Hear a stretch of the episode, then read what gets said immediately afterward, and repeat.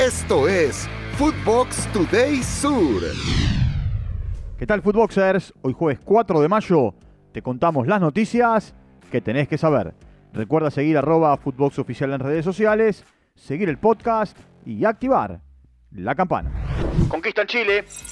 En Copa Libertadores de América, Boca Juniors consiguió tres puntos de oro en su visita al Monumental ante Colo Colo. Goles de Luis Advíncula y Sebastián Villa. El Geneise ganó 2 a 0 y sumó su segunda victoria en lo que va del torneo para liderar con 7 unidades el grupo F. Aquí, escuchemos al peruano Advíncula.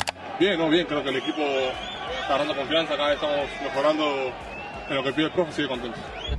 En otros resultados de la jornada, Bolívar goleó 4 a 0 a Cerro Porteño en Paraguay. Como local, Barcelona cayó en Guayaquil 2 a 0 ante Palmeiras.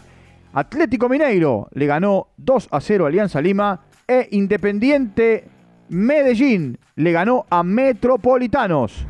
No se hicieron daño. San Lorenzo igualó sin goles ante Palestino en Chile, en el estadio El Teniente, por la tercera fecha del Grupo H de la Copa Sudamericana. El ciclón se quedó con uno menos por la expulsión de Federico Gattoni en el minuto 73. Con este resultado, los dirigidos por Rubén Darío Insúa como palestino suman cuatro puntos cada uno, aunque San Lorenzo se ubica en el segundo lugar de la tabla por mejor diferencia de goles. Escuchemos al técnico del ciclón, a Rubén Darío Insúa.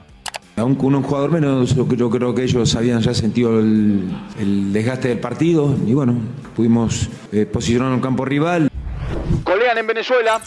Tigre le ganó como visitante 3 a 0 a Puerto Cabello. Mateo Retegui, Lucas Menossi y Lucas Blondel marcaron los goles para el conjunto de Victoria. De esta manera, Tigre mantiene el segundo puesto en el grupo D con 6 unidades, un punto por debajo de Sao Paulo.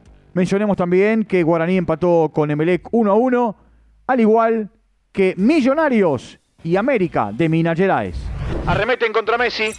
Unos 300 hinchas de Paris Saint-Germain pidieron este miércoles la dimisión de la cúpula del el club parisino, encabezada por el presidente Nasser El Khalafi, en una protesta organizada en las puertas de la sede social del club. Sin embargo, Neymar y Messi no se salvaron de los cánticos por los malos resultados en Champions League y también en el campeonato local. Escuchemos parte de los gritos.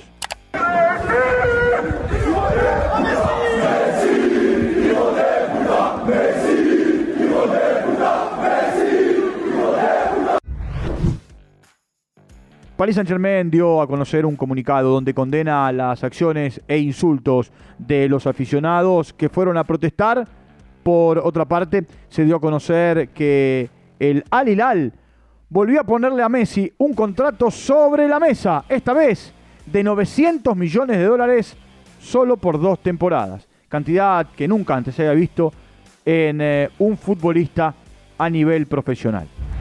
Los convocados de la sub-20. Javier Mascherano entregó la lista definitiva de la selección argentina para el Mundial sub-20. Dentro de la convocatoria se destacan futbolistas que se desempeñan en el viejo continente, como Román Vega en Barcelona, Mateo Tanlongo en Sporting de Lisboa, Maxi Perrone en Manchester City, Valentín Carboni en el Inter, Matías Soule en la Juventus y Luca Romero en la Lazio. Cabe mencionar que ni Bonanote ni Paz están dentro de la convocatoria, ya había quedado descartado Alejandro Garnacho. Listo los horarios para el seleccionado.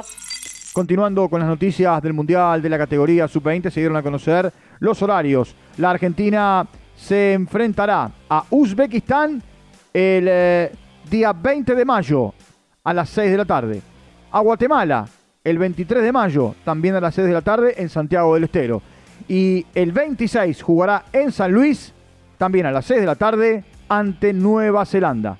Del 30 de mayo a el 1 de junio se llevarán a cabo los octavos de final, los cuartos de final 3 y 4 de junio, las semifinales el 8 de junio y finalmente la gran final y el partido del tercer y cuarto puesto en La Plata el 11 de junio. Esto fue Footbox Today Sur.